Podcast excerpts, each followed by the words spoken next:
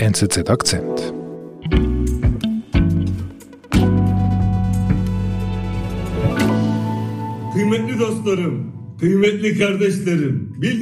Hier hören wir das erste Video von Sedat Peker.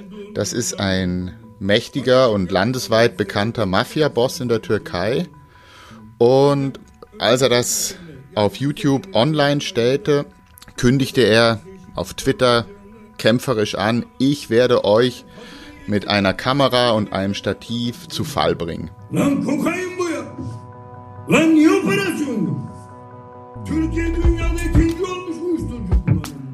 Wenn die Mafia spricht, wird selbst die türkische Regierung nervös.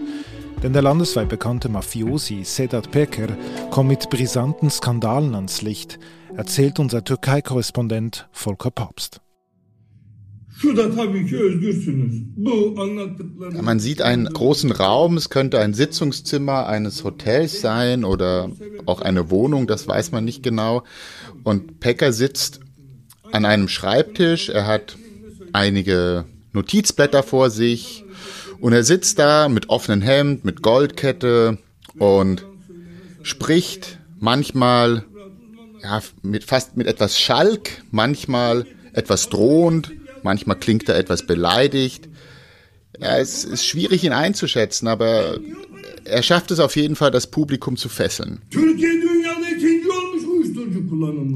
Wirkt ein bisschen Haut drauf mäßig, wenn ich ihm da so zuhöre. So. Er ist ein Mafia-Boss. Es ist eine bekannte Figur des, des, des organisierten Verbrechens. Er war wegen Mordes äh, im Gefängnis. Das ist ein schwerer Junge, wie man vielleicht so sagen kann. Und, ich, und so präsentiert er sich auch. Jetzt bin ich aber gespannt. Also was sagt er denn ganz konkret in diesen Videos? Ja, er er macht Enthüllungen, wie er es sagt, aber eigentlich ähm, bestätigt er eher Gerüchte, die man äh, schon kannte. Er erzählt von ähm, Figuren, die man bereits aus den 90er Jahren kannte. Die 90er Jahre waren die Zeit in der Türkei, wo es ähm, viel Probleme mit dem organisierten Verbrechen gab. Und er erzählt, wie gewisse Figuren aus der Regierung von damals, aber auch einige noch von heute, in kriminelle Machenschaften verwickelt waren es geht um, um Vergewaltigung, es geht um Mord, es geht um äh, ziemlich viele äh, schreckliche Sachen und das erzählt er. Mhm. Sag mal, jetzt hast du vorher gesagt, ein schwerer Junge. Wer ist denn Sedat Peker? Das ist eine Figur, die schon seit einigen Jahrzehnten in der, in der Türkei an der Öffentlichkeit ist. Er steht einem Mafia-Clan vor, verwickelt in Drogenhandel, in andere Verbrechen. Ähm, er selber war, wie ich gesagt habe, mal verurteilt wegen Mordes. Er kam dann aber auch frei und wurde danach eigentlich so ein, ein Stück weit rehabilitiert und pflegte eine gewisse Nähe zur Regierung. Er hat sich sehr ähm, sehr loyal zur, zur Regierung von Präsident Erdogan geäußert und wurde teilweise auch mit Regierungsvertretern gemeinsam gesehen an gewissen gesellschaftlichen Anlässen. Mhm. Und 2019 aber schien er in Ungnade zu fallen oder sein Stern war am Sinken, wie man es auch nennen will, und er floh ins Ausland. Er floh zuerst auf den Balkan, Mazedonien, Kosovo, glaube ich, und dann äh, landete er irgendwann in Dubai. Mhm. Jetzt hast du gesagt, er hat mehrere Videos aufgenommen? Also was kommt denn danach? Was veröffentlichte er weiter? Also das Video, das zum ersten Mal richtig großes Aufsehen erregt hatte, war das vierte. Weil er darin den amtierenden Innenminister Süleyman Soylu ziemlich direkt angegriffen hat. Und er hat Vorwürfe erhoben, dass Soylu in der Vergangenheit auf Strukturen der Mafia zurückgegriffen hat, auch um seine politische Karriere voranzubringen. Und Sedat Pecker war dort drin involviert. Pecker sagt, ich habe dir geholfen, ich habe dir meine Männer zur Verfügung gestellt, du hast mich geschützt, du hast mich gewarnt vor einer möglichen Strafuntersuchung. Also da da gibt er zu verstehen, dass es eine Zusammenarbeit gegeben haben soll zwischen ihm, dem bekannten Verbrechers, und dem Innenminister. Der immer noch jetzt aktuell zur Regierung gehört. Ja, ja, das, der, der zur Regierung gehört und der einer der mächtigsten Männer im Kabinett von Präsident Erdogan ist. Einige sagen, er ist die Nummer zwei in der Türkei. Das oh, okay. kann man nicht so richtig festhalten, aber es stimmt, dass Süleyman Soylu eine der, der einflussreichsten und wichtigsten Figuren in der türkischen Politik ist. Und er soll mit dem oder einem der mächtigsten Mafia-Bosse zusammengearbeitet haben. Das behauptet Sedat Peker in seinen Videos und deswegen haben diese auch äh, einen solchen Wirbel ausgelöst. Ah, wie waren denn die Reaktionen auf diese Videos? Ja, also bereits die ersten Folgen wurden von einer großen Zahl von Menschen gesehen, aber es wurden immer mehr. Es, es dominiert das Thema. Es hat auch Corona von der Tagesordnung verdrängt. Plötzlich haben alle nur noch über diese Videos gesprochen. Mhm. Also ein, ein handfester Skandal. Wenn ich sage von der Tagesordnung verdrängt, meine ich im Gespräch bei den Leuten. Die offiziellen, die großen Zeitungen, die großen Fernsehkanäle, die in der Türkei eigentlich alle auf Regierungslinie sind, haben das Thema lange ignoriert.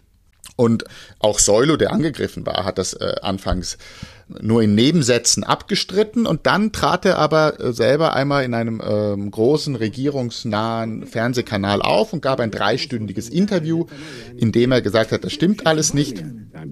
Und angekündigt hat, eine Strafuntersuchung gegen Pekka einzuleiten.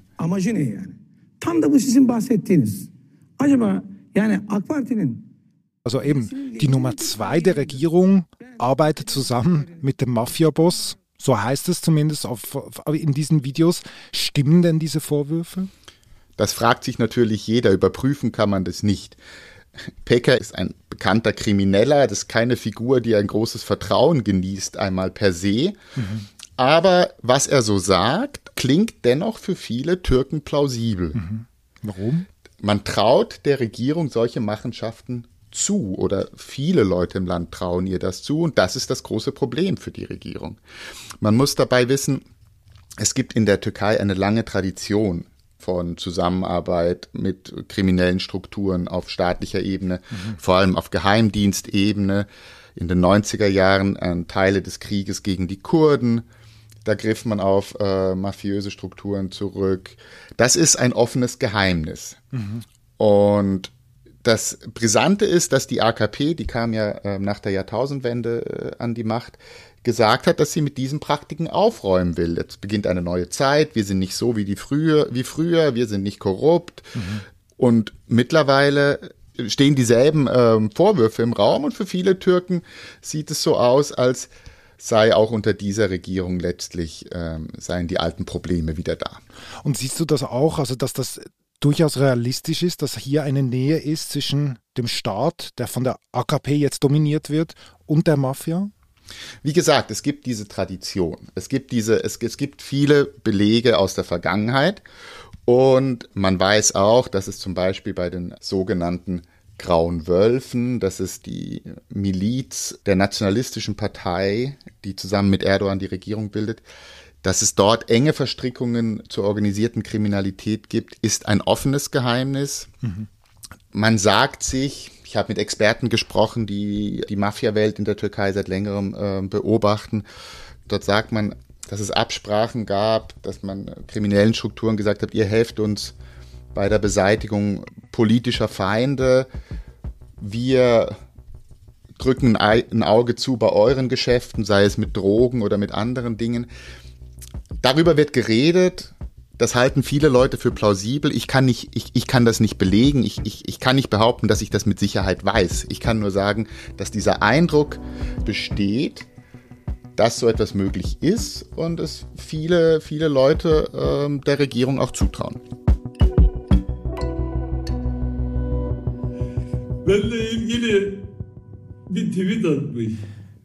Wieso macht Packer das? Ich meine, es ist doch er packt aus. Und ich kenne ja Mafiosi nicht persönlich, aber ich kenne sie aus den Filmen. Niemand spricht offen über wahre Geschichten oder unwahre Geschichten, aber man geht nicht an die Öffentlichkeit. Wieso macht Pecker das? Diese Frage stellen sich natürlich alle. Ziemlich sicher hat es einerseits ein persönliches Element. Peker fühlt sich persönlich beleidigt und erniedrigt, weil er in Ungnade gefallen ist, weil er das Land verlassen musste und weil jetzt im April es einen Schlag gegen sein, seinen Clan gab, gegen seine Leute und vor allen Dingen eine Durchsuchung, eine Hausdurchsuchung seines Hauses, seiner Villa, wo seine Frau und die Tochter immer noch leben. Er ist dann sehr ins Detail gegangen, hat gesagt, ein Polizist hat eine, hat eine Pistole auf mein Kind gerichtet, ein anderer Polizist hat die Unterwäsche meiner Frau durchwühlt. Also er sagt, ihr habt mich persönlich bloßgestellt, dafür räche ich mich. Das ist die eine Ebene. Die zweite Ebene ist, dass viele Leute denken, dass diese ganze Affäre auch Züge eines Machtkampfs hat, eines Machtkampfs innerhalb der, der Regierung, innerhalb des Regimes. Mhm. Dafür muss man wissen, dass äh, Soilu, der Innenminister, ist ein sehr mächtiger Mann, aber er hat auch Feinde und er hat auch innerhalb der Regierung Feinde. Ähm, es gibt unterschiedliche Lager in der Partei und viele Leute sind nicht zufrieden mit seiner mächtigen Position. Mhm. Und deswegen gab es Gerüchte, wird Pecker vielleicht sogar von Feinden Soilus mit Informationen gefüttert? Oder zumindest hat man sich gefragt, wieso hat eigentlich Erdogan so lange zu dieser, zu dieser Affäre geschwiegen? Fast vier Wochen hat er nichts gesagt. Es erschien ein Video nach dem anderen und Erdogan hat sich nicht dazu geäußert. Und da haben viele Beobachter gedacht, vielleicht will auch der Präsident, dass äh, der mächtige Innenminister etwas geschwächt wird durch diese ganze, durch diese ganze Affäre. Mhm. Jetzt hat er sich aber, das muss man noch sagen, jetzt hat sich Erdogan eben doch zu Wort gemeldet vor einigen Tagen und hat ganz sich öffentlich zu Seulo bekannt und gesagt, ich stehe zu meinem Innenminister, der bekämpft Verbrechen, so wie er Terroristen bekämpft. Und dass er das jetzt tut, dürfte damit zusammenhängen, dass man wahrscheinlich in der Regierung zur Einsicht gelangt ist, dass diese Affäre allen schadet. Die ganze Regierung und letztlich auch Präsident Erdogan in ein schlechtes Licht wirft. Und Erdogan jetzt versucht, mit, mit dieser Solidaritätsbekundung ja, die, äh, eine neue Seite aufzuschlagen. Aber ist das so? Also sind diese Videos tatsächlich gefährlich für die Regierung Erdogan? sie werfen tatsächlich ein sehr schlechtes, sehr schlechtes Bild auf, auf die Regierung. Wie gesagt, einerseits ist ja die Regierung mit dem Versprechen angetreten, vor 20 Jahren es anders zu machen als die Vorgänger. Und nun sagen sich viele Türken, wir haben die gleichen korrupten Machenschaften wie früher. Mhm. Das ist per se schon mal schlecht. Zweitens ist die Regierung zurzeit sowieso geschwächt. In den Umfragen steht die AKP nicht gut da. Selbst Erdogan, der immer der populärste Politiker des Landes war, würde zurzeit im Direktduell gegen einige Oppositionspolitiker verlieren. Und das hängt vor allen Dingen mit der Wirtschaftslage zusammen. Die Türkei ist nicht nur wegen Corona in einer schlechten Verfassung, sondern schon davor. Man, vielleicht erinnert man sich an den Absturz der Lira, der immer weitergeht. Das Leben wird immer teurer. Viele Leute können sich immer weniger leisten. Und in dieser Stimmung, in dieser Stimmung kommen nun diese Geschichten ans Licht von einer abgehobenen Elite, die sich bereichert, die auf kriminelle kriminelle Strategien zurückgreift und das kommt sehr schlecht an in der Bevölkerung. Mhm. Jetzt wird ja bald gewählt, also bald 2023, aber doch, es wird wieder gewählt. Ist das jetzt quasi das erste Kapitel des Endes der Ära Erdogan? Viele Regierungsgegner sehen das oder hoffen das. Es, äh, die Opposition sagt auch, wir sollen jetzt schon wählen, machen sie vorgezogene Neuwahlen, weil sie hoffen, von dieser Unzufriedenheit profitieren zu können. Es ist aber letztlich Spekulation. Erdogan ist ein Meister darin, äh, Stimmung zu machen, das Blatt zu wenden. Und natürlich hat diese Regierung auch mehrfach gezeigt, dass sie keine Skrupel hat, mit rechtsstaatlich fragwürdigen Mitteln gegen ihre Gegner vorzugehen. Also man kann nicht sagen, dass wegen dieser Affäre nun das Ende näher gerückt ist, aber die Regierung steht schlecht da, ihre Autorität ist angegriffen, ihre Popularitätswerte sind im Keller. Ja, das stimmt.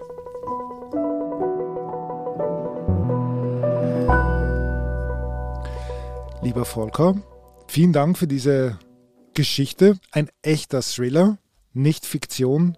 Liebe Grüße nach Istanbul. Vielen Dank, auch schöne Grüße zurück. Das war unser Akzent. Unsere Folgen werden von Benedikt Hoffer produziert. Ich bin David Vogel. Bis bald.